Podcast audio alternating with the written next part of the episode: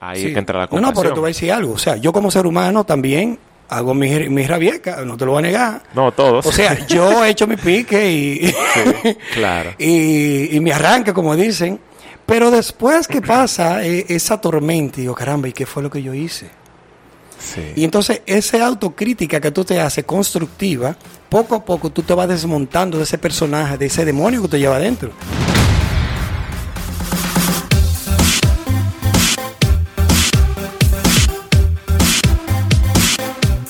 Bienvenidos nuevamente a otro episodio de su One Talk Podcast. Y por aquí tu host como siempre Lolo Herrera. Y yo feliz por estar de vuelta señores, yo estaba con un pie malo, yo me fui de boca, me fui de boca en una escalera y, y me dio un esguince, yo no sé si así que se dice, pero Sí, estaba es. averiado, bueno exacto, y ahí eh, eh, aquí escucharon a José Enrique Canela, a Starling Kelly, a Nicole Jaime, que estuvo en los últimos dos episodios, pero ya estamos por aquí de vuelta. En el caso de hoy no me acompaña ningún co-host, pero sí tengo por aquí un invitado que tiene una historia impactante.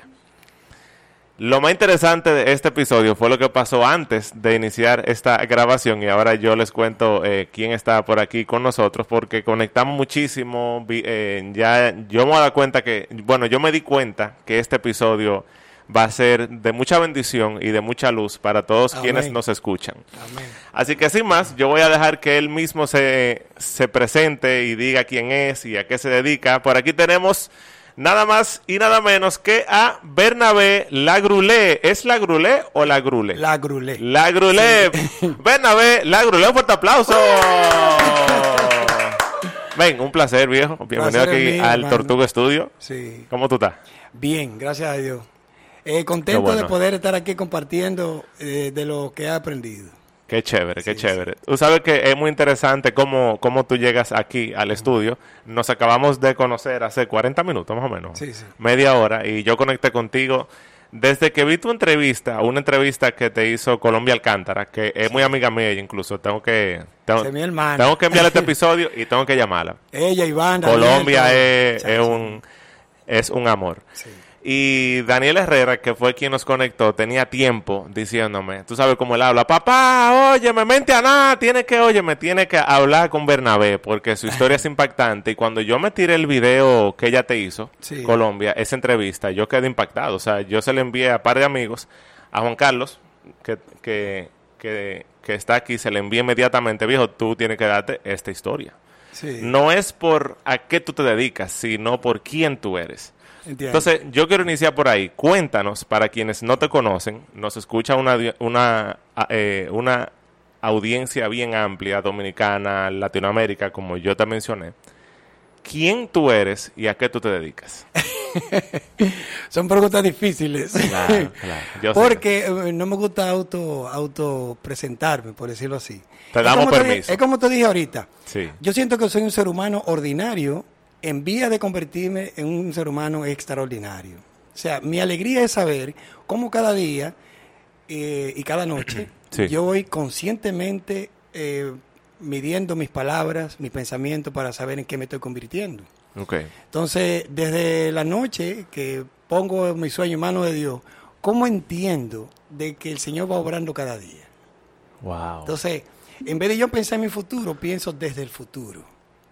Tú piensas pensar ahí desde. me permite eh, vivir con alegría, sin ansiedad, y poder, eh, como a aquella persona que anda como con esa ansiedad, darle una palabra de aliento o una frase de aliento y decirle, todo pasa, todo pasa, porque yo he pasado. Yo sé que sí, ya. O sea, ya imagínate tú, historia. yo que tuvo, eh, vino, es como le dije a Daniel, Sí.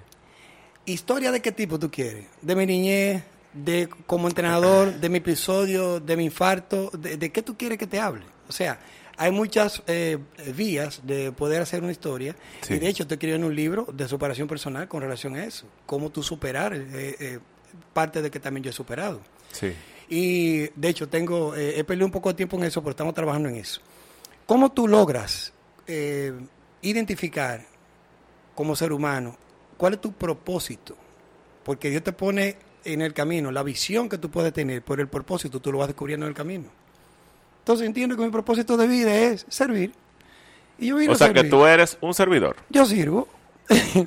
Y corroborando con eso, en una ocasión yo fui a una iglesia y me invitó mi, mi amigo y hermano Michael González, que, es mi- que trabaja ahora en las ventas de las redes sociales de gimnasio, un tipo excelente en marketing. Sí. Resultó que me invitó a la iglesia y, y el pastor habló sobre cómo tú ver a Dios. Y yo me quedo como, ¿qué es lo que está hablando el pastor? Ajá. Y cuando él dijo, si tú quieres ver a Dios o el rostro de Dios, sirve. Y en cada ser humano que tú le sirvas, vas a ver el rostro de Dios. Y ahí digo yo, wow.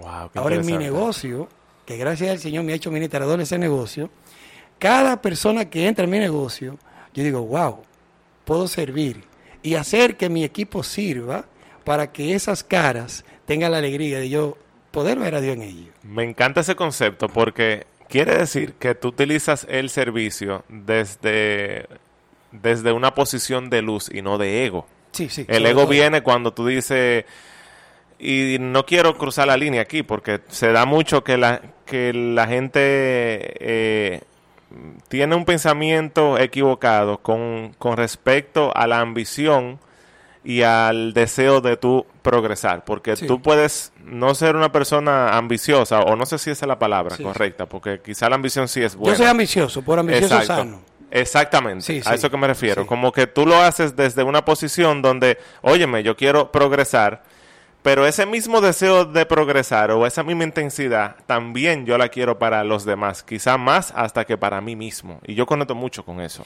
Mira, te voy a decir una eso. frase que dijo el, el pastor Mike Muldrock. Ujú. Sí, claro, buenísimo. Todo lo que tú deseas que suceda para otro, Dios hace que suceda para ti. Claro, claro. Cuando tú conectas con esa frase, te das cuenta Y la hace de corazón. que el deseo que tú tienes, óigalo bien, para, la, o- para tu prójimo, tú le estás deseando para ti. Cuidado con lo que tú deseas. Claro, claro. Por eso que la envidia es malísima, Sí. porque cuando tú tienes... Autodestruye. Claro. Te autodestruye. Ay, Dios Porque tú mío. deseando ese mal, te llega a ti. Claro. Es un espejo. Tú estás Pero diciendo... cuando tú ves luz y eres luz, porque a eso venimos, ¿verdad? Claro. Tú deseas el bien para el otro y automáticamente ese bien te llega a ti, mi hermano. Y también pasa que cuando tú ves el éxito de otro y tú lo maldices, tú estás diciendo que tú no mereces ese éxito. Porque es lo Exacto. mismo. Sí, eh, te, te está autosaboteando. mismo, Te está claro. autosaboteando. Ok, entonces ese eres tú. Tú eres un servidor de luz. Yo creo que eso lo define Bueno, no, todo. no diría de esa forma, porque realmente Sí. eh, no Ah, quiero bueno, que sí. se vaya a ver como algo eh, como egocentrismo. Pero sí, simplemente. No, pero soy yo, Voy compartiendo. ¿no? Yo compartiendo, yo aprendo. Y por eso, mira, algo, una frase que se me grabó en el viaje que hice Corea-Nueva York. La señora de la casa que yo visité tiene cáncer. Y esa señora me dijo algo que dice su esposo, que me llenó de gran alegría. El señor viene muy de abajo, o sea, personas que vienen de un, de un, de un lugar hostil, en, Sí. en- en pobreza. Y, y cómo Dios lo ha bendecido grandemente. Y dice, Bernabé, yo, yo, eh, ¿cómo fue que la frase? Yo no doy porque tengo, yo tengo porque doy. Wow, me encanta. Reveladora. Qué y lo cogí fuerte. para mí esa frase. Sí. De verdad, yo no doy porque tengo. Yo tengo porque doy. Y de lo que tú das, de eso tú recibes, mi hermano. Claro, 100%, 100%. No voy a revelar el nombre, pero dentro de mi equipo hay una persona que le tengo un gran aprecio. Sí. En una ocasión lo felicité por una acción que realmente me gusta mucho abrazar. No importa que sea hombre o mujer. Llegamos y tú me abrazaste aquí. Sí, sí, sí. Cuando yo te abrí la puerta. Cuando, cuando abracé a ese joven, que es parte de mi equipo, te repito, a Vamos a 10 hablar de eso ahora. A los 10 minutos, él fue a la oficina mía y me dijo, maestro, quiero decirle algo. Y yo, dime, hermano. Y se le aguan los ojos. Y yo, ¿qué pasó? Yo dije, bueno, que se lo ofendí en algo. Y yo, ¿qué pasó? Me dice, mi papá nunca me dio un abrazo. Y usted me dio uno hoy. Y desde ahora yo quiero que usted sepa, usted es mi papá.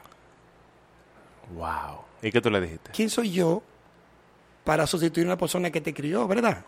No, no, no, mi hermano. El ser humano está ávido de amor, ávido de, de cariño, ávido de, de- de reconocimiento. Sí. Entonces, claro, hay personas que rechazan ese amor, rechazan ese, ese, ese, ese afecto, y simplemente tú cúmpelo con lo que tú viniste a hacer. Y lo dado entiende. lo que tú tienes. Sí. No, y lo entiende Sí. entendiendo eh, que lo hablamos ahorita, Sí. compasión. Exacto. Nosotros estamos llamados a ser compasivos. Cuando alguien, incluso, porque cuando alguien se maneja, entre comillas, bien, pues tú dices, bueno, chévere, pero la compasión entra cuando hay algo que tú no entiendes. Pero ¿por qué se maneja así? Ahí Sí. es que entra la No, compasión. no, pero te voy a decir algo. O sea, yo como ser humano también hago mis, mis rabiecas, no te lo voy a negar. No, todos. O sea, yo he hecho mi pique y, Sí, claro. y, y me arranca, como dicen. Pero después que pasa eh, esa tormenta, digo, caramba, ¿y qué fue lo que yo hice? Sí. Y entonces esa autocrítica que tú te haces constructiva, poco a poco tú te vas desmontando de ese personaje, de ese demonio que te lleva adentro. Tú Claro. te vas pegando de ahí. De hecho, William Blake escribió un libro, no sé, Eh, me encanta, místico del siglo XVIII. El libro... eh, el matri- Goddard el habla mucho de él, de- eh, sí, sí, pero Neville Goddard eh, era Sí, sí, también... ya de- Pero eh. William Blake dice en su libro El matrimonio interferible en el cielo, entre el cielo y el infierno, perdón, que uno lleva sus propios demonios. Uno tiene el cielo y el infierno dentro de ti. Entonces, ¿a quién tú quieres liberar más? Es cuestión de actitud. Claro. Vamos por parte, porque yo sé, como conozco ya una buena parte de tu historia, quiero aquí desmenuzarla. Sí, Primero, sí. entonces, activamente, ¿a qué tú te dedicas? O sea, ya vimos quién tú eres y cuál es más, eh, más o menos tu filosofía de vida. Cuéntame qué tú haces, a qué te dedicas. Eh, háblame un poco sobre Bueno, eso. de y, entonces luego vamos para atrás para ver Sí, partes de Vamos a hacer un- un feedback de todo. Exacto, claro, claro. Eh, bueno, te diría que, eh, como en mi tarjeta de presentación lo dice, coach, entrenamiento de fuerza y nutrición deportiva, me dedico al coaching. El coaching, yo digo que va un poco más allá de lo que es una instrucción, porque tú, tú eres una guía, o Sí. sirve de guía, mejor dicho. Sí. Sirve de guía para darle una guía a esa persona que quieren contar contigo para mejorar, en este caso, su salud y apariencia física. Ese es mi trabajo. Ok, ok. Sí. Y entonces tú tienes un negocio propio, así es. Sí, sí. Cuéntame de eso. O sea, BL Performance. allá qué hacen. Cuéntame bien todo lo que hacen. Bueno, allá. yo tengo un equipo maravilloso, realmente tengo 19 entrenadores, tengo varios médicos que trabajan conmigo en la parte de nutrición bariátrica, nutrición deportiva. Hay un área de fisioterapia, hay una tienda de suplementos. Tú tenías que decirme eso hace una Sí. semana para allá, pero yo- ahí no lo conocíamos. No, pero hoy era el momento, tranquilo. Sí, sí, claro que sí. Entonces, eh, simplemente lo que yo... eh, Hacen yoga también, tú. Sí, pero ahora mismo tengo, tengo, eh, estoy filtrando, porque realmente yo digo que cuando tú consigues o conectas a esa persona que se, está apasionado con lo que hace, Sí. y tú eres apasionado con lo que tú haces, hay una pasión que Es diferente, es diferente. una vibra bonita. ¿me Sí, sí, es diferente. Pero que aquella persona que hace por el dinero ya fracasó. Óyelo bien. Y puede fracasó. tener éxito financiero, pero no una vida feliz. No, o no una vida plena, mejor Mira algo yo aprendí. El éxito colma tus sentidos. Pero la felicidad colma tu corazón. Cuando tú mezclas ese éxito con la felicidad, hermano, tú eres un ser humano extraordinario. Claro. Ahora bien, ¿cómo tú te haces exitoso siendo feliz? Si pone a Dios como socio. Si ese es tu socio, hermano mío, usted nunca le faltará nada. Porque usted lo Excelente. tiene todo. Y lo dice alguien que no está hablando teoría. Y aquí entonces Sí, yo sí, sí. me voy para atrás. Yo entiendo, ¿verdad? Por, por lo que veo en ti, por, por cómo te ves, cómo te expresas y cómo siento que eres. Y eso viene del ser. Que tú naciste en una familia rica, ¿verdad? En un barrio rico. ¿Dónde tú naciste, Bernabé? Bueno, yo nací en un barrio de Los Minas, realmente. Los Minas, eso está aquí en Santo Domingo, un barrio en Santo Domingo. Acuérdate No, que hay personas que no saben lo que oriental, es. oriental. Aquí en Santo Domingo. Y realmente vengo de una familia de muy bajos recursos. Y eh, ¿Qué te digo? Mi niñez no fue la más bonita en cuanto a, a opulencia se refiere. ¿Cómo fue tu niñez? Eh, fue, ¿qué te digo? Para mí fue divertido porque aprendí mucho. Pero la parte crianza eh, tuvo mucho que ver con mucha escasez. Ok. Pero desde niño el Señor me brindó la oportunidad de, de ver la abundancia. Ok. Yo, por ejemplo, mi primer negocio fue limpiabota. Yo limpiabota cuando era 5 centavos la limpia. ¿Eso fue en qué año eso? Bueno, qué sé yo, 1980. Wow, ok. Yo soy matrícula 73. Ok, muy bien, está bien. en el 80, Hagan su cálculo ahí. eh, sí, ya, ya todos saben, eh, yo vi a todos los limpiabotas li- limpiando y estaban todos sucios, porque tú, sabes que los limpiabotas se limpian de la, la ropa. Entonces, aparentan ser lo que son, limpiabotas, ¿verdad? Sí. Y yo dije, "Ven acá, pero yo me ensucio son las manos nada más, porque yo tengo que ensuciarme la ropa. Y yo llevo un pañito para yo limpiarme la mano, tengo que limpiarme la ropa. y O- o comencé, sea que tú andabas limpio. comencé ahí con la única chacabana que tenía, a esa edad, con siete años, a trabajar. Entonces, un muchachito que siempre le gusta andar riéndose, hasta la fecha, yo me siento que ese niño no ha muerto, está todavía eh, vigente. Claro. Eh, de hecho, mi hija a veces me dice que, que, que, papi, pero tú eres un muchacho a veces. Y yo le digo que sí, que es verdad. Un niño. Sí. Ese niño, sonriendo, bien vestido, limpiando zapatos, sobresalía del grupo. Me gané el grupito de enemigos.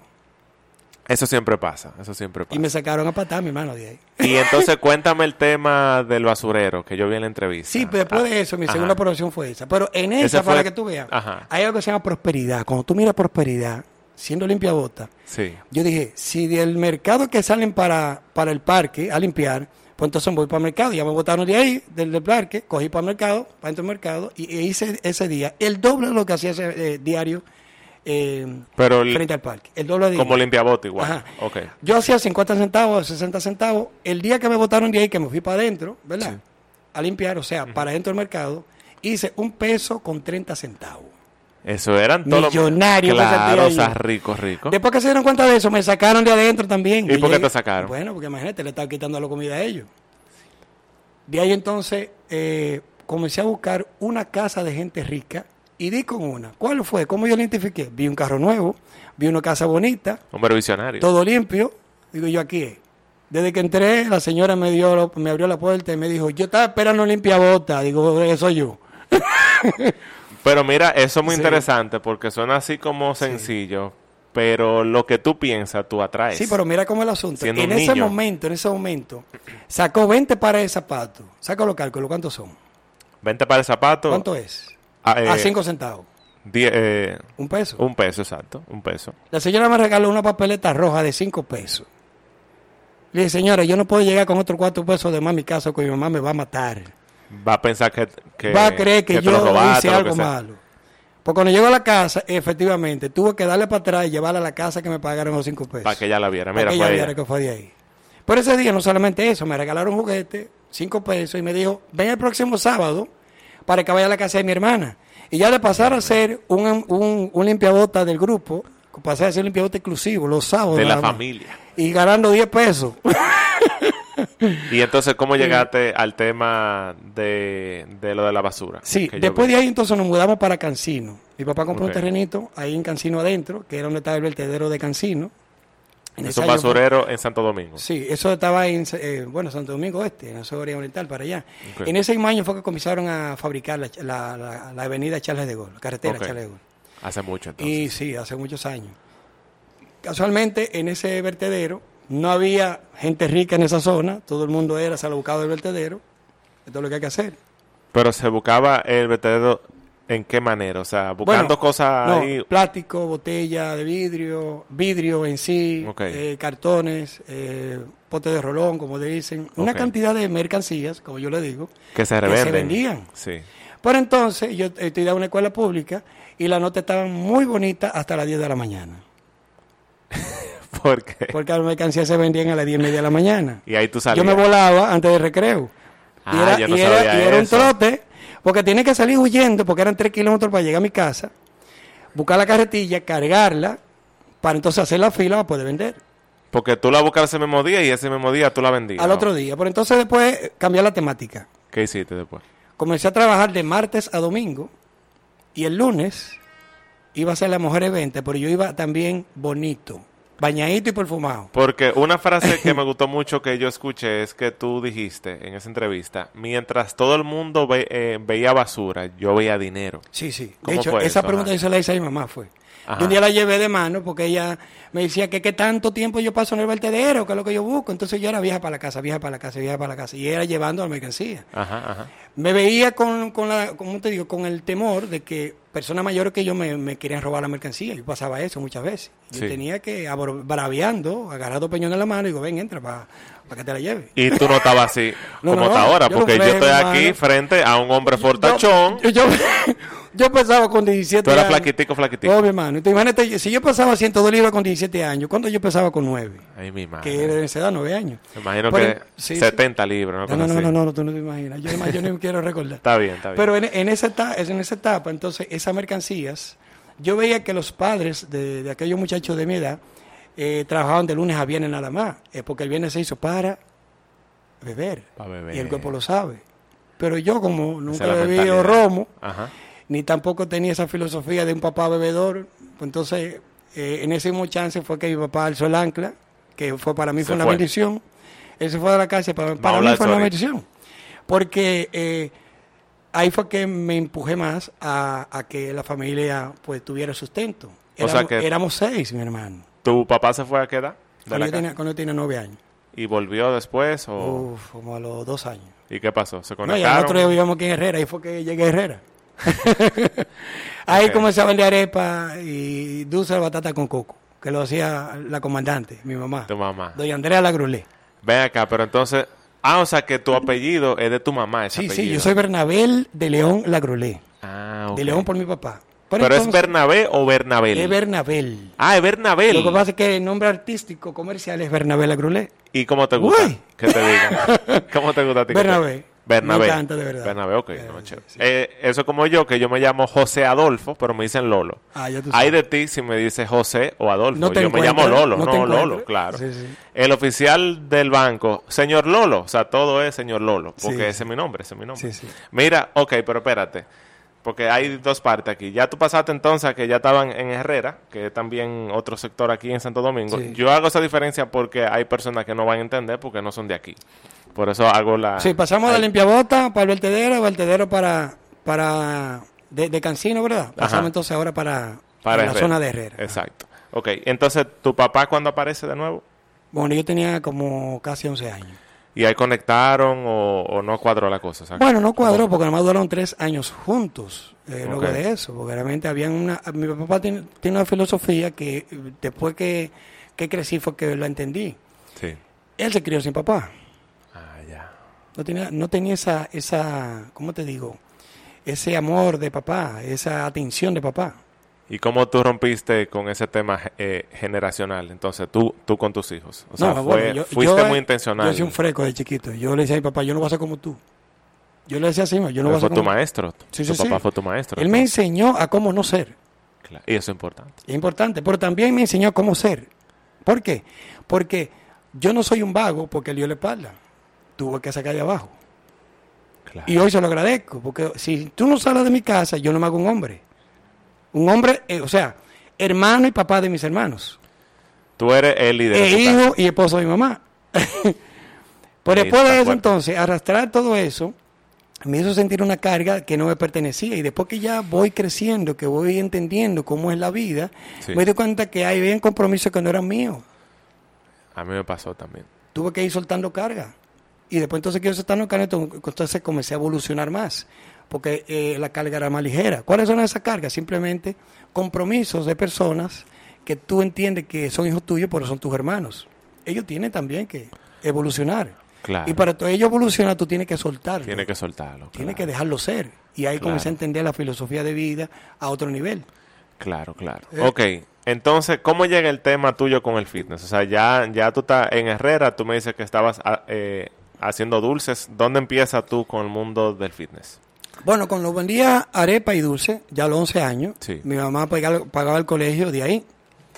Y O sea, tú lo vendías y le dabas el dinero a ella, ¿sí era? exactamente. ¿O era que lo hacían entre los dos? No, no, ella lo hacía. Ok. Yo y- nunca aprendí a hacer dulce, mi hermano. Ok. Está bien. Nunca me quedo igual que mi mamá. Ok, ok. Pues ella tenía como ese arte. Sí, sí, claro. Sí, cada quien tiene lo de hecho, suyo. para mí, de, lo- de todos los, eh, de todas las personas que tú entiendes que te sirven de ejemplo, ella sin ser una mujer letrada, y mira que tiene una letra muy legible y muy grande, Sí. yo admiro eso de ella, tenía esa habilidad, mi hermano, para poder hacer dinero. No sé cómo lo hacía, Pero lo hacía, pero resolvía. lo hacía, sin hacerlo mal hecho. Muy bien. Entonces, eso para mí me dio mucho orgullo y hasta la fecha, ella trabaja conmigo allá en el negocio.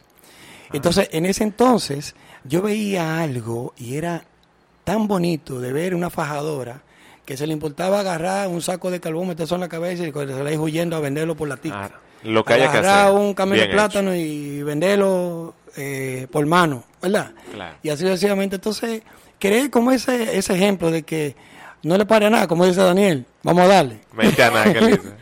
Vamos a darle. y entonces, o sea, ¿cómo llega el mundo de que Sí, te... El mundo del fitness. Ajá. Yo en esa en ese tiempo conocí eh, varios eh, practicantes del fisiculturismo Ok. y de verdad, caramba, yo era un fleje y digo, mira, yo algún día quisiera estar así como este hombre. Tenía alguien que te daba... Habían tres precisamente en el sector de Herrera. Que te llamado daban golpe. Héctor Bienvenido. No, no, no me daban golpe. Ah, ok. Pero yo siempre me hice amiguito de ellos, de Ah, ellos ok, ok. para ir al gimnasio con ellos. A cada rato me sacaban del gimnasio por una oreja, Ajá. que es lo que tanto tú jodes, me decían a mí, Ajá. aquí adentro. Pero era ese deseo de yo poner la mano a los hierros, de yo poder... Pero pude ¿sabes? conectar, porque mi papá, eh, vos te repito, como se juntan a los 11 años, duré tres años aprendiendo refrigeración, que eso es lo que él sabe como, ofi- como oficio. Ok. Ya a los 14 me voy del lado de mi papá y comienzo a trabajar a domicilio. Ya yo pienso trabajar solo la refrigeración y trabajo ya a domicilio, pero con la visión de poder pagar mi gimnasio. Ya ahí tú estabas conectado con que a, a ti te gustaba Pero como quiera, no me aceptaban, era 14 años, hermano. Sí, de claro, hecho, los trabajos yo comenzaba a hacer a domicilio, mi mamá tiene que firmarlo porque no, no le pagaban a un muchachito de 14 años. Sí, sí. Ellos entendían que el muchachito era que hacer trabajo porque veían la terminación de, de la nevera ya pintada, terminada, y dicen, wow, pero no parece que fuese un muchachito. Pero ¿qué pasó? A partir de ahí, esperé los 17 años, ahí me aceptaron en el gimnasio. Ahí fue que tú arrancaste de ahí verdad. digo, ok, es mi oportunidad. Ok. Dos años pesando lo, pesando lo mismo, 102 libras. Porque había que que entrenar dos horas. Y yo entrenaba dos horas. Después entonces que se escasearon los trabajos de refrigeración y, esa, y ese asunto, por tema ya de, de un- una, una compañía que vino a traer eh, aparatos de, refrigeración mucho más económicos y ya la gente no reparaba. Entonces me decidí a ser entrenador. Ok. Pero mm, yo no era entrenador, yo era un pasajero. Ok. Un pasajero la gente, tú le decías, Lolo me decía a mi Bernabé, ponme la- la- el liquidito de 5 de tela. Yo iba. Ajá. Y así comencé en el gimnasio y, y llegó un momento que comencé como a, a tener cierto interés, conozco a Iván Almonte, que fue una persona que más me encaminó en este mundo, ahora mismo está en Arizona él. Ok. De hecho, le hice, la, este le hice la visita en 2018. Ah, Eh, sí, de, hecho vine allá para acá más cargado de energía porque comenzamos a fusionar cosas. Pero Iván me agarró de la mano.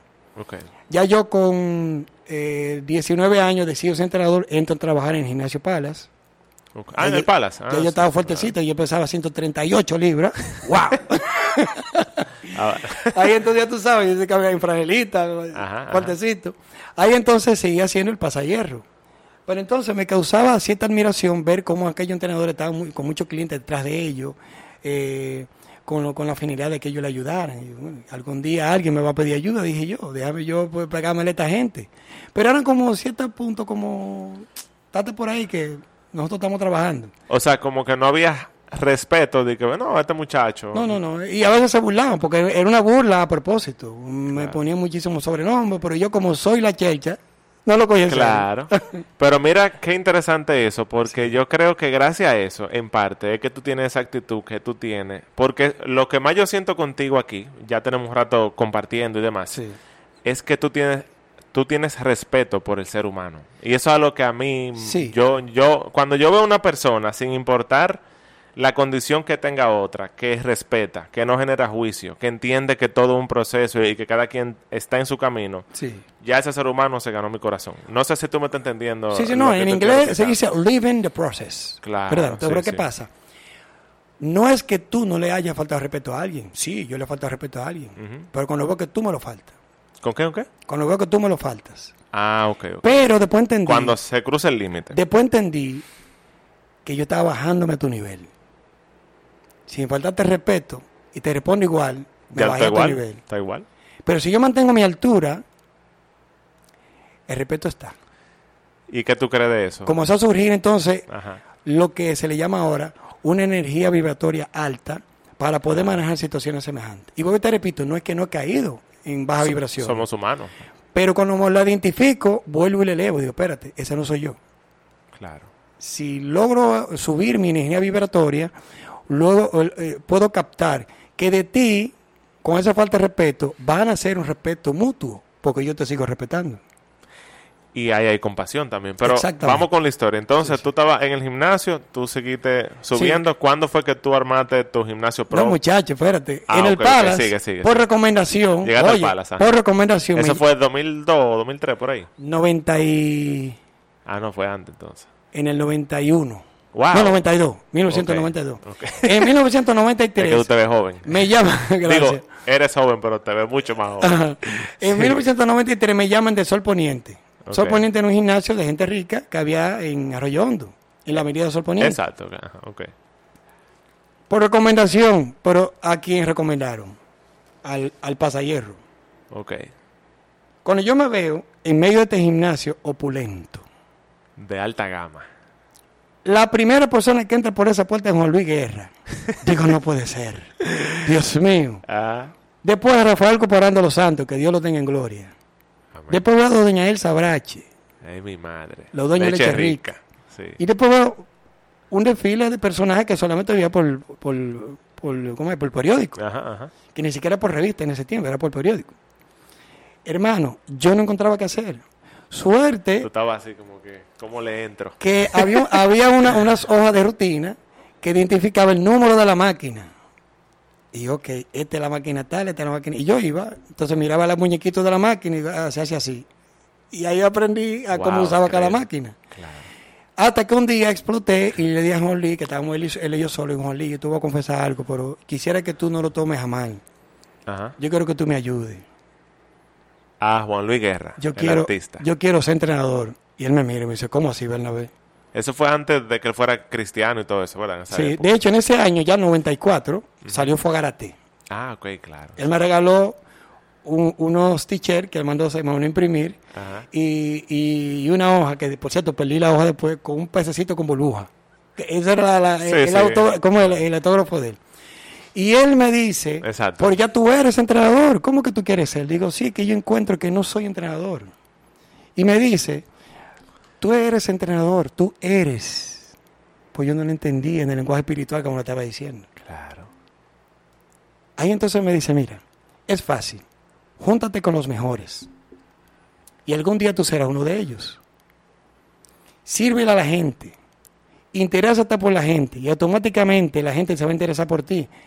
El dinero va a llegar solo. Claro. Bastó para que marcara mi vida ese señor. En ese momento entonces creó otro Bernabé. Ahí entonces me di cuenta que llegué... O sea, que eso fue un antes y un después. Sí. Gracias a Juan Luis Guerra. sí, sí, Ah, de tú, verdad. yo no sabía Sí, eso. Entonces, ¿Él se acuerda de ti? ¿Se conocen? o- no o sé si se acuerda mucho? de mí, porque a mí, yo tenía 20, 20 21 años por ahí. Ok, ok, ok. 20, sí, 21. Di que 100 libros atrás. Sí. Hace 100 libros atrás. Después de ahí entonces eh, leo un libro llamado Rinoceronte, que fue a la génesis de mi lectura, El Rinoceronte, Claro, de, ¿cómo se llama? Scott, ¿cómo se llama? Eh, Scott. eh, eh, Alexander, algo así. Resulta que el libro me dio como, ese espíritu de rinoceronte. Digo, ay, yo me sentía el rinoceronte. Ajá, ajá. y ahí comencé entonces a idear cómo yo eh, eh, puedo o pudiera en ese entonces producir más dinero, pero de forma más independiente. Ok. De ahí entonces dejé esa Ahí nació tu vena emprendedora de decir- Exactamente, esa Es- vena de emprendedor. Eso es muy bueno porque aquí nos escucha mucha gente Sí. que quiere tener negocio, quiere independizarse, quiere aumentar los ingresos, quiere encontrar felicidad en lo que hace. Sí, sí. Así que sigue Lo, hablando. lo malo de la gente que quiere tener primero antes de ser. Exactamente. Ser, Empieza- hacer, tener. eh, Empieza la, la ecuación, la empieza al revés. La empieza al Y revés. uno tiene que ser para luego hacer y luego tener. Claro. Ese proceso la gente no lo quiere vivir. Muchas veces porque están dormidos, ¿verdad? Otro porque, porque simplemente se enfocan en, el- en el ambiente externo, la situación externa, no lo que puede suceder dentro de ti. ¿Te gustaría que el éxito y el bienestar formen parte de tu vida? Para ello, necesitarás aprender nuevas habilidades, crear nuevos hábitos y aprender de los mejores desarrolladores de personas, quienes te mantendrán inspirado para que estés enfocado, disciplinado y puedas seguir avanzando. De eso se trata nuestra comunidad One y un espacio que cuenta con herramientas para apoyarte a crecer de manera integral en las áreas de finanzas, relaciones personales y liderazgo a través del comercio móvil social. Si esto es lo que buscas, pregúntale a la persona que te envió este podcast cómo puedes hacer equipo con nosotros en One y Comercio. Y que ese ser, hacer, tener puede ser incluso hasta un disfrute. No tiene que Sí, ser sí. un sufrimiento. Sí, o sea, sí, tú puedes tener escasez y lo entendemos. Y óyeme, yo viví eso, tú ni, o sea, No, ya te va, a reír, sabemos. te, va a, te va a reír ahora cómo surgió el primer gimnasio de Herrera llamado Dale, Rino, sí. Rino Gym. Dale, porque yo, yo quiero llegar al Sí. 2015, a lo que te sucedió y... Entonces, en el momento donde ya, donde ya eh, pasa el, el proceso de yo soltar ese gimnasio y poner el mío, Sí, comienzo a juntar un dinero porque no tengo para comprar los equipos. ok, Eh, tenía una verita ejecutiva, la vendí. ok. Mi mamá, que tenía un negocio de comida en ese entonces, allá en Buenos Aires Herrera, ella no quería que pusiera un gimnasio. Me dice, tú lo que quieres es un, un regalo de tigueraje en el patio. ahí. Pues yo tenía un paquete de vaina de cemento, lo, y lo hice de cemento y, y, Lo equipo para el gym, Sí, sí, sí. pesa y cosas. y, y con palos de guayaba y eso, y ese era el gimnasio. No, claro, hermano, yo sigo Ok. jalando hierro. Wow. Pero ¿qué pasa? Ahí entonces me surgió la idea de comprar hierros. Y comencé a juntar un dinero. Ok. Una amiga mía llamada Sovieki y otra llamada Yocasti, Yocasta, perdón. Le dije, necesito que tú me prestes tu cadena y tú me prestes tu guillo para empeñarlo. Wow. Amiga mía, mi hermana. O sea, Que eran de oro, me eran, imagino. ¿no? eran, sí, eran amigas mías, pero canchanchanes. No que novia, no, no, canchanchanas, amigas. Y resultó que eh, me prestaron cada una de ellas para hacer, eh, para juntar ese dinero. Y yo, no, te- no me diga cuándo te lo voy a devolver. Yo lo voy a pagar la quincena para que no se pierda. Y así fue que lo hice.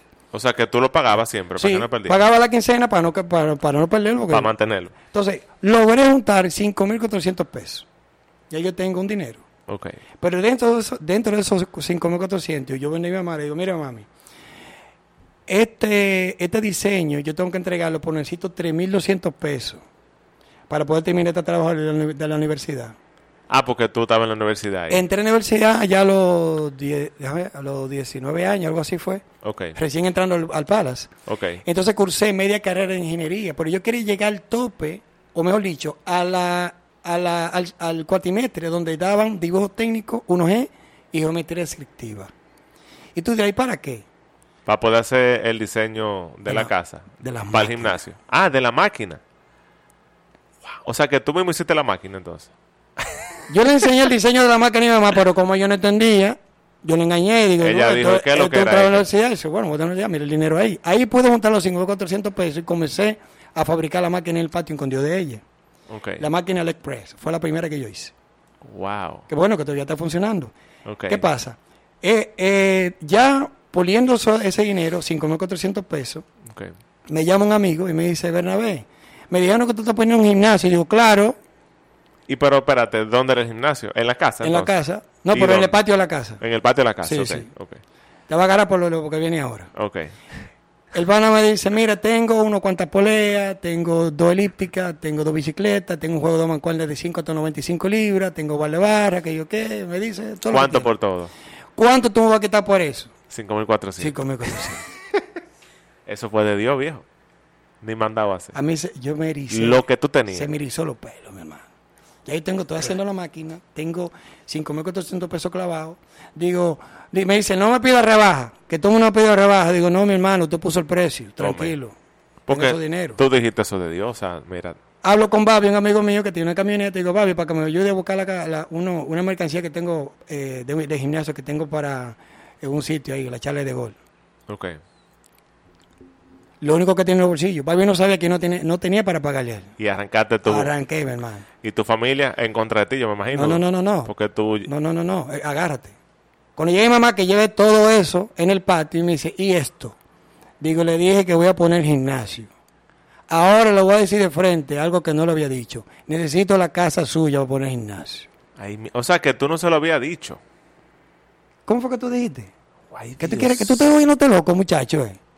Le digo, no, que necesito la casa. Mire, yo voy a hacer que tú no me dijiste nada. Resumen de la historia. Mi mamá, de tanto insistir, un día de pique, se arrodilló llorando delante de mí y me dijo, esa la vas a pagar tú. Tú estás sacando a tu mamá de la casa para poner un capricho. Yo le dije, sí, así es. Un capricho. Pero tú lo sacaste de la casa De o. la casa. ¿Y dónde ya se mudó? No, no, se mudó para otra casa, por alquilar. Ok, ok. Pero ¿qué pasa? No viendo la espalda, yo me arrodillé. Pero me arrodillé a Dios, no a ella. Tú solo. Le dije, Señor, tú sabes cuál es mi intención de ayudar, de ayudar a mi mamá. Y si tú me permites ayudar a mi mamá, yo sé que voy a ser más bendecido de lo que tú me has bendecido siempre. Todos los diseños que hice de todas las máquinas, amaneciendo, diseñando, Sí. pude hacer la máquina polea alta, el palón polea baja, una máquina de cuatro estaciones, una máquina de curve, una Todo máquina de tú. pantorrilla, un rack de, de- de sentadilla, todo. ¿Y qué tiempo duraste? Si no, pregúntale al Dynamic Team, que así que se llama ahora, a Chico que está al frente de ese negocio. Porque fue a quien tú se lo vendiste Años después. después, 2009, se lo vendí en medio millón de pesos. Oye, papá, dale, fuerte aplauso que un fuerte aplauso. No, a mí, a mí me impacta, no, y no hemos llegado a lo más fuerte, a mí me impacta mucho, y ya tenemos que ir avanzando, yo ni sé cuánto llevamos, pero nítido. Ve a ver, producción allá, cuánto llevamos, pero a mí me impacta mucho el hecho de esa visión, ese drive interno con el que tú vienes. Sí. Y yo creo que, que tú lo dijiste, tú naces con una visión y tú vas conociendo tu propósito viviendo la vida. Sí. Y yo creo que todas esas experiencias hasta ese momento y las que vinieron luego son parte de las perspectivas que la vida te da. Sí. No, y llega un momento que tú te caes tantas veces que ya tú caes con estilo. Es verdad. Y cada trayón que, que tú te das, el Señor te levanta con más fuerza. Te cae con más sabiduría. Porque cuando tú confías en Él, todo cambia. Vamos entonces, vamos a hacer un, Sí. un, un fast forward. ¿Cómo que se llama eso? Eh, un adelantón. Sí, un salto Tú luego de eso, exacto. Sí. O sea, ¿qué pasó luego? O sea, ¿dónde tú, co- cómo tú llegaste al gimnasio de Juan Carlos Simón? A workout. Después que yo me di cuenta del tope que llegué como crecimiento en mi negocio, me di cuenta de que aún ya teniendo dos certificaciones internacionales como entrenador personal, O sea, que tú seguiste estudiando. sí, sí, todo. claro, claro, o sea, que cada año tú no puedes parar, mi hermano. Es que te desfasas si te paras. Claro, en todo en la vida. En sí, todo, sí. todo. Entonces, llegó un momento donde entendí de que ya llega el tope. Voy al Gold Gym, me asesoro bien, sé de un programa que hay que se llama Body Transformation, me intereso por el programa, pero también veo que hay un equipo de entrenadores élite que son los que dan entrenamiento personal. Digo yo, yo quiero ser de ese grupo. Dentro del, del Dentro del Gold Gym. Ok. Al irme de gimnasio, facturando 30, 40 mil pesos al mes, 2003, te estoy hablando, Ujú. 2003, en Gold Gym comienzo a ganar 4.500 pesos. Mi mamá, que ya está frente del negocio, del gimnasio, ¿verdad? Me dice, Pero tú eres loco. pero tú eres loco. Tú te vas a ganar de tu negocio 30, 40 mil pesos para ganar 4.500 pesos alquilados y, y tu vehículo consumiendo tantos galones de gasolina semanal. Digo, sí. Pero yo, como te digo, yo pensaba allá. Tú, tú querías eh, elevar el estándar. Cuando fui allá, entonces me asesoré. Comencé a trabajar, el negocio bajó un poco la membresía, mi negocio, ¿verdad? Pero entonces me di cuenta quién el entrenador estaba facturando más. Y me hice amigo de él. Ok. Comencé a observarlo. ¿Qué hace él? Para yo hacer algo diferente. Y me di cuenta que... Pero inspirado en él. Exacto. Entonces le dije, mira, yo no, no te voy a negar, yo te admiro. Y esa admiración va a hacer que también eh, yo vaya creciendo junto contigo. El individuo no le gustó la idea. Que no le gustó a él. No, no, porque imagínate, él era el rey en ese entonces. Pero entonces ahí comencé a ver que, que comencé a sabotear el Body Transformation. Bernabé saboteando el Body Transformation, sí. Porque entonces el grupo de eh, que reunían para dar la charla de nutrición me di cuenta que era una, una nutrición muy generalizada, muy genérica, por decirlo así, igual para todos. Y yo dije, no puede ser. Hay personas que tienen ciertas condiciones especiales, problemas con estreñimiento, problemas de presión arterial, problemas de qué sé yo. Entonces, Cada- yo que ya venía manejando algo sobre esos temas, algo básico, ya Sí. lo- luego manejo un poquito más, Sí. ahí comencé a marcar la diferencia. Después de ya va- varios meses, me, me coloco top one, top one, perdón, del, del equipo, eh, facturando por encima de todos los entrenadores. ok. Y ahí yo me imagino que Comencé en la controversia. estaba caliente tú, claro. No, no, no, no, no. A los supervisores me querían sabotear mi trabajo. Sí, eso es normal. Me es escondían la ropa, eh, me escondían la comida, eh, un, tú no te imaginas. Cada vez que tú te Sí. destacas pasa eso. Sí, sí. Entonces ya ahí comencé, comenzaba ya a, a fluir un poco más, un poco de dificultad. Y me di cuenta que ya llegó el tope. Ahí, Ahí. llega el tope, salgo de ahí, pero entonces eh, eh, decido eh, mudarme con la cara novia mía en ese entonces. Ajá. Me sale embarazada y ya entonces Bernabé no está facturando como antes. Ok, Y comienzo a pasar hambre junto con mi mujer embarazada. Tuve que improvisar, tuve que hacer lo posible. tuvo que hacer lo imposible, por decirlo así. Pero yo, yo le preguntaba al Señor, ¿por qué me pasa a mí? Y ese por qué, tiempo después lo convertí en para qué. Ese para qué me hizo idear otra cosa que el Señor me puso como visión. Y fue, le hizo una, una, una presentación a un gimnasio. Mire, yo tengo un proyecto de eh, transformación de personas y le puse Body Change. Ok. Años después lo tomó y lo registró el Body Show. El body show, sí. Pero yo me acuerdo de En eso. ese entonces era, yo fui el precursor de eso. Yo me acuerdo de eso. Resulta que estoy hablando de 2005, ¿verdad? Ya para el 2006, yo, come- yo comencé en ese trayecto a dar un 20% de mis ganancias a ese gimnasio y hacía que mis clientes pagaran la mensualidad más 7 mil pesos por yo entrenarlo. Ok. Y ahí junté alrededor de... Pero tú estabas independiente o... No, ya independiente. Ok, ok. Yo salí del Gold Gym porque llegué al top, entendí de que si yo me iba, me, me iba a seguir todo el mundo, me Sí. siguió una sola persona. Eh, imagínate. claro, es así. Porque de estar en el Gold, de repente a un gimnasio de, menos- de menos categoría, la gente no quiere cambiar de estatus. Y entonces, ¿cómo llegaste a Simón? Eh, después de ese entonces, conozco a Charlie Crocker, que el Señor lo tenga en gloria también, y me dice, oye, esto es un gimnasio que quiero que tú vayas para allá, eh, que puso Simón ahí. Digo, ah, pues yo conozco a Simón. Ajá. Y digo, vaya a hablar con él. Y yo digo, mire, Juan Carlos, yo quisiera trabajar en su negocio y le, y le explico. Ajá. Me dice, bueno, yo estoy necesitando personal por en Bellavista. Y allá me evalúan, eh, pero entonces tengo que hacer una certificación que cuesta 20 mil pesos. Estoy hablando ya 2000, 2006, Ok. principio de 2006, 2000, mayo, marzo, no, marzo, por ahí. Pago el dinero, cojo la certificación que duró una semana, que fue la PICP, Polink International Certification Program, nivel 1, y ahí entonces me dice, nosotros te llamamos. O sea, que eso no era una garantía. Eso es... Dios mío. ya yo negociando por otro lado, para mudarme para este lado. eh, Y ahí entonces... entonces llego ahí, pero ya al mes llamo de nuevo, digo, oye, me estoy en expectativa, esperando que tú... ¿Qué lo llames". que es? Pues mira, nosotros te llamamos una semana. Me llaman un día 3, entonces trabajaron día 6, yo cumplo año el día 9 y Ajá. mi hijo nace el 17 de junio de 2006. Ok. Pero ese día de, de- de que nació mi hijo, yo no tenía un centavo encima. y ahí entonces comenzó ya eh, la evolución. Cada año fui evolucionando. Pero cuando llegué ya al, al top, donde entendía que ya yo entendía que tenía que seguir evolucionando, Juan Sí. Carlos me dice, ¿Eso fue en qué año ya? 2000, 2013, Ok, do- 2013. 2013 o 2014, Ok. ¿Qué No- te dice Juan Carlos? no, final o 2013. Me dice, Bernabé, voy a quitar Bellavista. Así que como tu cliente es muy difícil que de Bellavista vayan a Arroyo Hondo, muévelo para donde tú entiendes que pueda moverlo, cuando sea un lugar donde tú entiendes. Y me muevo para otro lugar que le llaman Bootcamp, que estaba en la Nuña de Cáceres, ahí en la marginal, frente al... Eso no era de CrossFit. Eh, sí, tenía CrossFit, tenía ah, yo me también acuerdo, máquina. sí.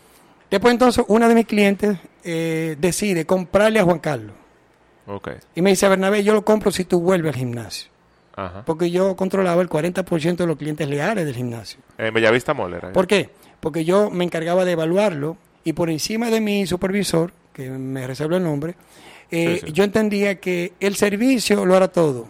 Yo no era celoso con los, con, con los conocimientos, entonces compartía todo lo que sabía con todos mis compañeros. Sí. Mientras que mi jefe inmediato decía, yo no, yo no doy una información de balde. A mí hay que pagarme por, por la información. Y yo no lo Otra filosofía, otra filosofía. Seguimos entonces creciendo todo el equipo. Juan Carlos siempre admiré- he admirado eso de él, porque Juan Carlos Simón siempre ha sido un tipo muy fajador. Sí. Y él eh, quiso hacer de ese equipo, como hasta ahora lo está haciendo, un equipo de, de, de alta envergadura y que tengan ese top eh, en conocimiento en cuanto a servicio y esas cosas. Sí. Y ahí entonces comencé a conectar más con Juan Carlos. Juan Carlos siempre, yo aprovechaba las pocas veces que iba allá a Bellavista a discutir temas con él, de libros que yo estaba leyendo, de libros que él leía, él me recomendaba libros. Sí. Cada vez que se iba afuera, entonces nos traía cierta información, entonces comencé como a conectar más. Al momento entonces de decirme eso, que ya decide irse y separar realmente la, la, la sociedad con Doña Marjorie, Sí. pues entonces eh, lo muevo, me llama de esa cliente que te digo, vuelvo al gimnasio y le dije, mira, yo te voy a dar un año. Dentro de un año yo arranco mi proyecto. Y Ok. arranqué mi proyecto en 2014, que era entrenamiento domiciliario solamente. Ok, o sea que tú ibas a la casa de la gente a hacer la rutina. Ok, estamos hasta ahí, espérate, Sí, sí. porque ya el tiempo casi está agotado. ¿Qué fue lo que te pasó en el 2015? En el 2015, dando un spoiler, Sí, ese tú 2015. colapsaste, Ajá, tú te en ese al morir. 2014, ese 2014, que entonces me enfoqué en hacer dinero nada más, me olvidé de mí. Ok. Tú Colapsé, en competencia ya. Sí, sí, sí, pero yo venía compitiendo hace mucho, desde el 2009 yo venía ya compitiendo. Ok. Compitiendo en tarimas de, sí, sí, sí. de bodybuilding. Sí, sí. Ok. Pero entonces, ¿qué pasó? A partir de ahí, resulta que el, el tema de, la, de las competiciones, lo retiro, me dedico solamente a, la- a- A ¿cómo se facturar. a facturar y comencé a dormir dos horas al día, de 24 horas, dos horas, Pero todos los días. todos los días, Y los fines de semana. comiendo también. basura. Y entendía de que si mi familia estaba bien, yo estaba bien. Ok. Hasta que llegó el momento donde colapsé. Tú ahí tenías un niño, do- eh, dos hijos. Ya en ese Eh, momento no. eh, sí, los dos, los dos. Ok, ok. Pero necesito ya tenía, bueno, algunos seis años. El, el más grande. Sí. Yo ya recién separado de mi, de mi ex esposa, los, eh, y él cuando cumplió los cinco años, él tiene como seis. Ok, Colapso en 2015. Ahí ya tenía otra pareja, ok. Eh, que le agradezco muchísimo, porque en el momento en que yo colapsé, ella fue mi mano derecha en, en cuanto a mi evolución, y le Sí. agradezco bastante. Pero ahí entonces colapsé. Pero ¿Cómo fue el así momento, en el momento donde Dios me dijo a mí, deja el ego. ok. Colapsé como, ¿Qué te pasó? infarté y me morí. Literalmente. Cuando te pones el refrigerador y la lectura dice que tú tienes 5% por- de probabilidad de vida, esa probabilidad de, probabilidad de vida te dice que el 5% que tú estás muerto, literalmente. Ahí entonces yo te sé decir que yo vi antes de morirme, eh, vi la pared blanca que había líneas ondulatorias eh, en espiral de color verde, azul, color dorado. Pero espérate, espérate, Y- espérate, porque tú me tienes confundido, espérate. Vamos al paso. O sea, a ti te dio un infarto y ya. O, o, Sí, o fue un paro infarto- cardíaco. sí, infarto y paro cardíaco. O sea, tú literalmente, tú dejaste, Sí, sí. el, Este se paró el corazón. No, yo dejé este plano. Literal, yo dejé este plano. Pero una cosa, entonces tú dejaste el plano, pero tú estabas consciente. En el momento que me fui, sí. Yo llamé a mi hermana y le dije que, que cuidara a mi mamá y de mis hijos. Pero Y en otro colapsé. plano. Ah, no, ah, ahí colapsé. ¡Pum! Se paró el corazón. Yo, sen- yo oí con el corazón se paró. Y cuando se paró, ¿de qué tú te acuerdas? Porque tú tenías conciencia no, o tu alma. ahí o- vengo. ajá. Me veo que me están dando los choques eléctricos. O sea, tú te ves desde afuera. Y yo, pero ese soy yo. O sea, tu cuerpo. ¿viste? Sí, yo vi mi cuerpo.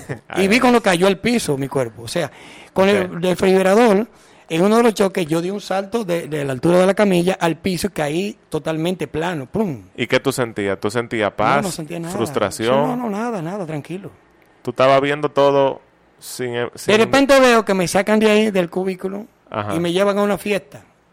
Y en Ah. esa fiesta, te hablando lo que yo me soñé, Ajá. en esa fiesta veo que un señor que está al lado mío, un doctor, Ajá. vestido de blanco, está al lado de mi camilla, viene otro señor caminando con un niño como de algunos ocho años, igualito a él, pero un rostro muy extraño, moreno de mi color, como unos siete pies de altura, el señor. Se me acerca y me dice, ¿qué tú buscas aquí? Y yo, yo no sé, fue el doctor que me trajo. Me dice, dígale que lo lleve. Digo, pero dígale, dice, no, dígale que lo lleve. O sea, tú tuviste una experiencia le dije, sobrenatural. "Doctor, dice el. Señor que me lleve, que yo no estoy hasta aquí todavía. Y allí vi de nuevo cuando me entraba en el cubículo.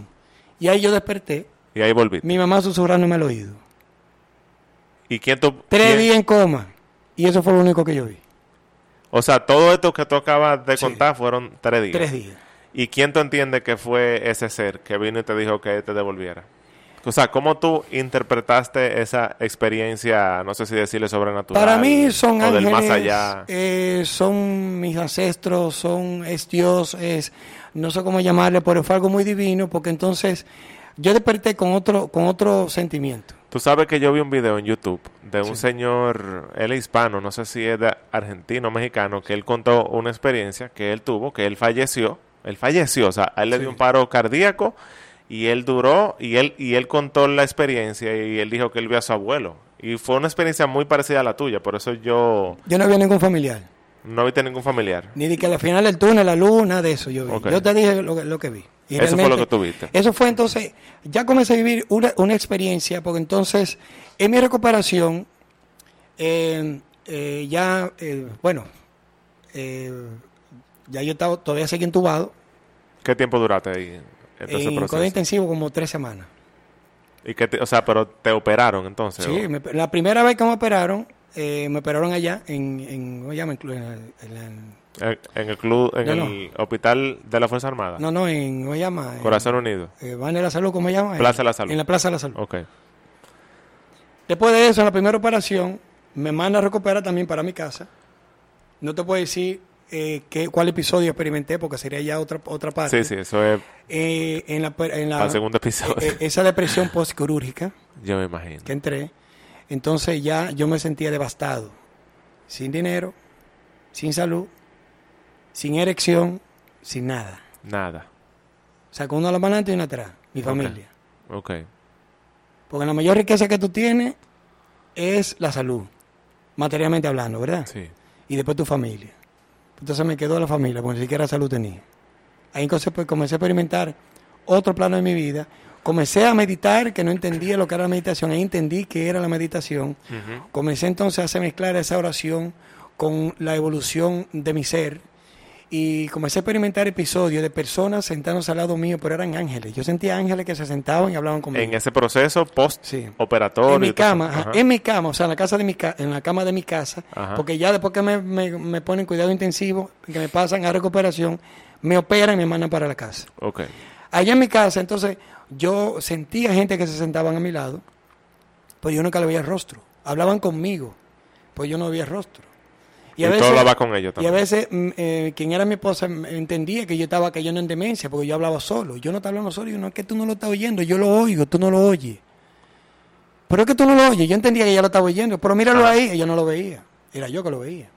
Entonces ya... Y, y al día de hoy tú estás consciente de No, que sí de fue hoy- real. Mira, como eso que nos queda poco tiempo, a decir que yo sentí el día de hoy. El día de hoy yo me siento más que, más que agradecido del Señor.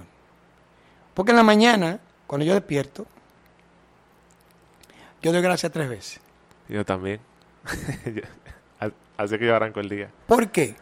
Porque abrí los ojos. Claro. En un momento de mi vida yo cerré los ojos y no sabía que iba a volver. Cuando me paro, me paro de la cama, que me paro de la cama, wow, me puedo parar con mi propio pie. Gracias, Señor. Porque después de ese segundo intensivo yo no pude sostener mi propio pie, yo me fui de boca. Porque tanto tiempo acostado perdí la fuerza en las piernas. Cuando voy al baño, que orino, digo, Señor, gracias que puedo orinar. Cosas simples, ¿eh? que tú das por sentado. Porque antes yo orinaba por una sonda.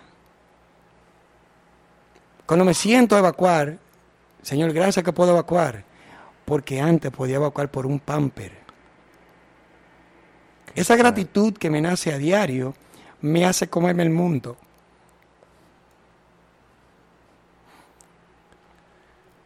Dios mío. No, no, suéltalo, suéltalo. Wow. No te sé decir de corazón, aun yo sabiendo que el Señor ha hecho su obra, cada día yo tengo bendición. No me importa cómo venga el día, yo lo declaro extraordinario, Wow. porque tengo salud, Claro. Porque tengo mi familia, porque tengo un pensamiento brillante, porque entiendo que el Señor me está poniendo en una posición de, de líder, Claro. dándome la sabiduría cada día de poder prosperar para poder ay- ayudar a otra persona. Claro. Lloro de alegría. Esto es otro que tú ves, tú lo ves a diario, con alegría, porque tengo una oportunidad a diario. El Señor me dice por la mañana, mira, ahí tiene 24 horas, gástala o inviértela. Yo tengo la responsabilidad de saberla invertir en cada segundo de mi día. Yo no pierdo mi tiempo, porque entiendo de que si yo pierdo mi tiempo, le estoy faltando al Señor, y si le falto a Él, me falto a mí. Wow. Y reconozco que cometo errores, sí. Pero no debo de pensarle que es un proceso de crecimiento. Que a la medida que voy avanzando en la vida, mi círculo de amistad se va cerrando porque muchos no entienden mi lenguaje. No entienden la visión, no entienden la, el propósito. Que hoy tú lo entiendes porque eres un hombre de visión Y muy pocos de mi equipo también lo entienden porque están entendiendo la visión poco a poco. Y la están entendiendo porque están cerca de ti, Exacto, porque entonces- es lo mismo que hablábamos. ¿Qué pasa?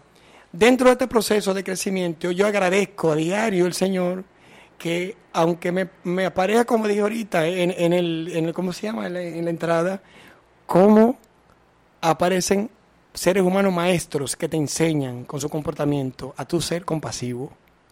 Tú entender de que como están en la oscuridad no entienden tu luz y quieren hacerte caer en vergüenza porque tienen una manera de... le molesta tu luz. Pero también aquellos que se dejan ayudar, tú dices, wow, dame yo encender esa vela con mi vela. Claro. Tenemos luz los dos. Entonces, tenemos un crecimiento mutuo. Y ese Claro. equipito que yo sé eh, cuáles son, entonces son los que se dejan llevar de mano. Dice, maestro, yo hago lo que usted me diga. Yo le digo a pocos del equipo, cómete ese blog y se lo pican y se lo comen.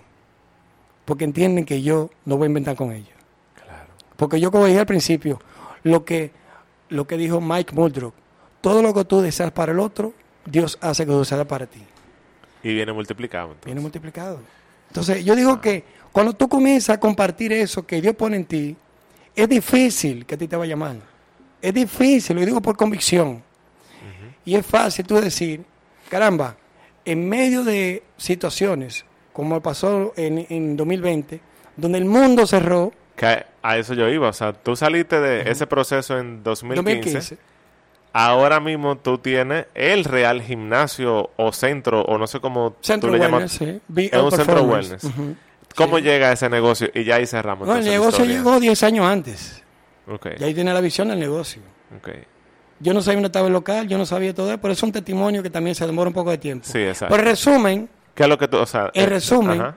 previo a la, Pandemia. A, la, a la pandemia, un amigo mío me presta un dinero, yo tenía otro dinero, y comenzamos el proyecto. Él, no con ánimo de asociarse conmigo, sino Para de, de apoyarme. Dice, Bernabé, eh, no te preocupes por ese dinero. Mete mano. Cuando tú tengas para pagarme, tú me lo pagas. Ok. Mete mano. ¡Pam! Entró la pandemia. Tú poniendo... y y oye, iniciado ya. tú sí. Tú poniendo un gimnasio para cobrar en dólares y lo que están cobrando en pesos lo están quitando. Donde el mundo estaba cerrado. Es una locura. Pero yo no aflojé. Señor, tú que me diste la oportunidad, tú me vas a dar la solución. Porque si yo, yo dejé de creer en Dios, porque conozco a Dios. Al conocerlo, ya yo sé cómo hablarle. Ya yo no estoy mirando un ser externo, ya yo tengo un ser interno que me dice dentro de mí qué yo tengo que hacer. Cada noche entonces me inspiraba en el libro de Nehemías, cuando construyó el muro caído. Y en esa construcción, el Señor me ayudó, dándome la espalda al arquitecta, dándome la espalda al ingeniero, dándome la espalda a todo el mundo. Agarré 30 30 tigres en de Gracia Herrera. Tú sabes que toda esa gente que tienen vicios son las que mejor trabajan. Lo metí para el negocio y digo, oye, vamos a romper paredes, vamos a hacer esto, vamos a hacer, y comencé. Y cada noche el Señor me revelaba, me revelaba lo que yo tenía que hacer al día siguiente. y ahí está el gimnasio. Bajo su dirección y a mí como vehículo, ahí está el gimnasio funcionando. ¿Cómo va el gimnasio? ¿Cuánta gente no fue a decirme, hermano, tú estás volviéndose loco? ¿Cuánta gente de mi propio equipo me dijeron, no, es que tú no, esto no va a funcionar? Y yo, ok. Hoy en día ha hecho, eh, sin, sin, sin ánimo de, ser De- egocéntrico, Sí, sí, no, no, no. Queremos saber. puedo decir historia. con, por convicción que tengo el mejor equipo de trabajo. Tenemos que ir allá a conocer ese gimnasio. Tengo, tengo, el- la, tengo la, la- la bendición de, de que todavía, aún con turbulencias, ir evolucionando y darme cuenta que lo que cada día voy mirando es que hay una, una ¿cómo te digo? un convencimiento de que las cosas van a mejor cada día. Excelente. La calidad del servicio es lo que comanda el éxito de un negocio. Cuando tú te preocupas por esas personas, porque mejoren algo que ellos andan buscando de ti, porque tú lo tienes, ¿verdad? Entonces, coopera. ¿Qué yo he hecho? He sistematizado lo que hago, he delegado muchas de mis funciones que hacía al principio, y ya he delegado más del 60% de las cosas que yo hacía antes para lograr seguir evolucionando Claro. cada cambio ha provocado una, eh, ¿cómo te digo? Una reacción, una resistencia es la palabra, una resistencia por parte del equipo porque es algo nuevo. Algo nuevo. Pero yo sé que el proceso. Eso rompe Sí, zona sí. cómoda. Entonces, ir rompiendo paradigmas es lo más difícil que tiene un ser humano. Porque cuando tú creces con paradigmas de necesidad, de pobreza y esas cosas, que tú te das cuenta que no es así. Eso bloqueo. Porque no es verdad que si yo tengo el dueño del mundo, que es mi papá, que es Dios, porque tengo que ser pobre. Claro. La pobreza es mental, mi hermano. La riqueza es mental también. Claro. Entonces, si tú vas a pensar, piensa en grande. Si tú vas a ayudar, ayuda en grande. Si vas a dar un abrazo, dale un apretón, mi hermano. Si vas a dar la mano, apriétale la mano. Si tú vas a cocinar, cocina con amor. Si tú vas a tener sexo, hazlo con amor. Claro. Hazlo con dedicación. Yo- Todo lo que tú haces, tienes que Yo hacerlo siempre con he dicho dedicación. eso, que siempre tiene que tener amor. en todo lo Apasionado, que hermano. Entonces yo soy apasionado en todo. Yo soy apasionado en todo, mi hermano. De hecho, yo siempre he dicho a mis hijos, yo todo lo que hago lo hago con amor. Y es verdad, en todo sentido de la palabra, todo lo que hago lo hago con amor. Tú vives el presente. Yo Sí, creo que eso es lo que mejor te define, que tú vives la hora. Como yo tengo mi cheque de 24 horas, yo con mi, con mi lo que me dé mi gana. Claro. ¿Verdad? De verdad, Claro. yo hago lo que yo entiendo que, que para mí es correcto. Señores, vamos a darle un fuerte aplauso a este hombre porque Bernabé, tu historia de emprendedor, de luchador, de un ser de luz y resumida, porque yo sé que faltan muchísimos pedacitos que por cuestiones de tiempo te vamos a traer para un segundo episodio, tú estás claro de eso. No, pues hablar mucho agradecemos-. Sí, sí, sí. Sí, sí, sí. Te agradecemos un montón Coño, que tú casi me hayas sacado. llorar tú. Oye, dije que casi llora. casi él llora, ¿viste? No, casi. no, porque a veces se, re- se me remueve, o sea, ese Ay, sentimiento, hermano. No, Y pero... no hay cosa más poderosa que ese sentimiento. Sí, sí. Se no, dice no, que el sentimiento es mil veces más poderoso que el pensamiento. Pero cuando tú conectas el pensamiento con el sentimiento, tú creas. Positivo o negativo, tú creas. La energía creativa. Entonces hay que tener un poco de cautela. Y debe- Como dice eh, eh, la palabra, ¿verdad? Sí. Todo lo que sale de tu boca no volverá a ti vacío. Tienes que tener cuidado con lo que dice. Porque de lo que, de lo que la boca habla, del corazón sale. Wow. Entonces ese sentimiento que tú hablas, tienes que tener cuidado. Porque tú estás decretando consciente o inconscientemente. Si lo haces conscientemente, tú sabes qué es bueno y qué es malo. Si es bueno, qué bueno. Pero si es malo, qué feo es, mi hermano. Porque tú sabes que es- eres tú que va a pagar las consecuencias. Y si es así y te ha pasado, cambie. O sea, conscientemente cambie ya. Sí. No sienta culpa, cambia, cambia. O hecho, sea, el último libro que... me leí hoy, Sí, me, sí. Lo leí, me lo leí en media hora, eh, que realmente me, me- el equivalente mental de Emmer Fox me enseñó a que ese tipo de, de- de filosofía del equivalente mental, tú atraes lo que tú piensas que eres. Porque tú terminas siendo no lo que tú quieres, sino lo que tú eres. Eres, claro, claro, claro. En la mañana, toda la mañana, como te dije, en esa actitud me despierto. Sí. En esa actitud voy caminando por la calle. Miren cómo va el príncipe caminando.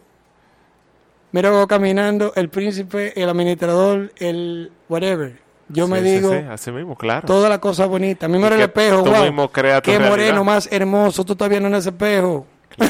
y que tú mismo creas tu realidad, pero lo que más me impacta es que todo lo que tú me estás diciendo, tú, tú lo vives. Sí, sí, sí. Mira, de verdad que Oye, gracias, al lado, ¿eh? gracias, gracias. Yo tengo una dinámica para los que vienen al estudio. Porque hay personas que se conectan remoto y qué bueno, pero qui- que, quienes vienen, yo les regalo un libro de mis libros eh, que yo leo. Sí. Puede ser un libro nuevo, yo lo compro. O sea, to- todos los, los libros que yo tengo, yo los regalo y vuelvo y lo compro. Todos. Qué bueno. Sobre todo los que más me gustan. Sí, el bueno. que más me gusta de, Ne- de Neville Goddard, que se llama El poder de la conciencia. Sí, sí. Neville Goddard tiene como 30 libros, Sí, que son, Yo son tengo la colección paquitos. completa, para que Sí, tengan una idea. yo lo he tenido todito y los regalo. Y regalé eh, uno el otro día que se llama El poder de la, de la imaginación, creo que era. Y se lo regalé a mi mejor amigo, una joya.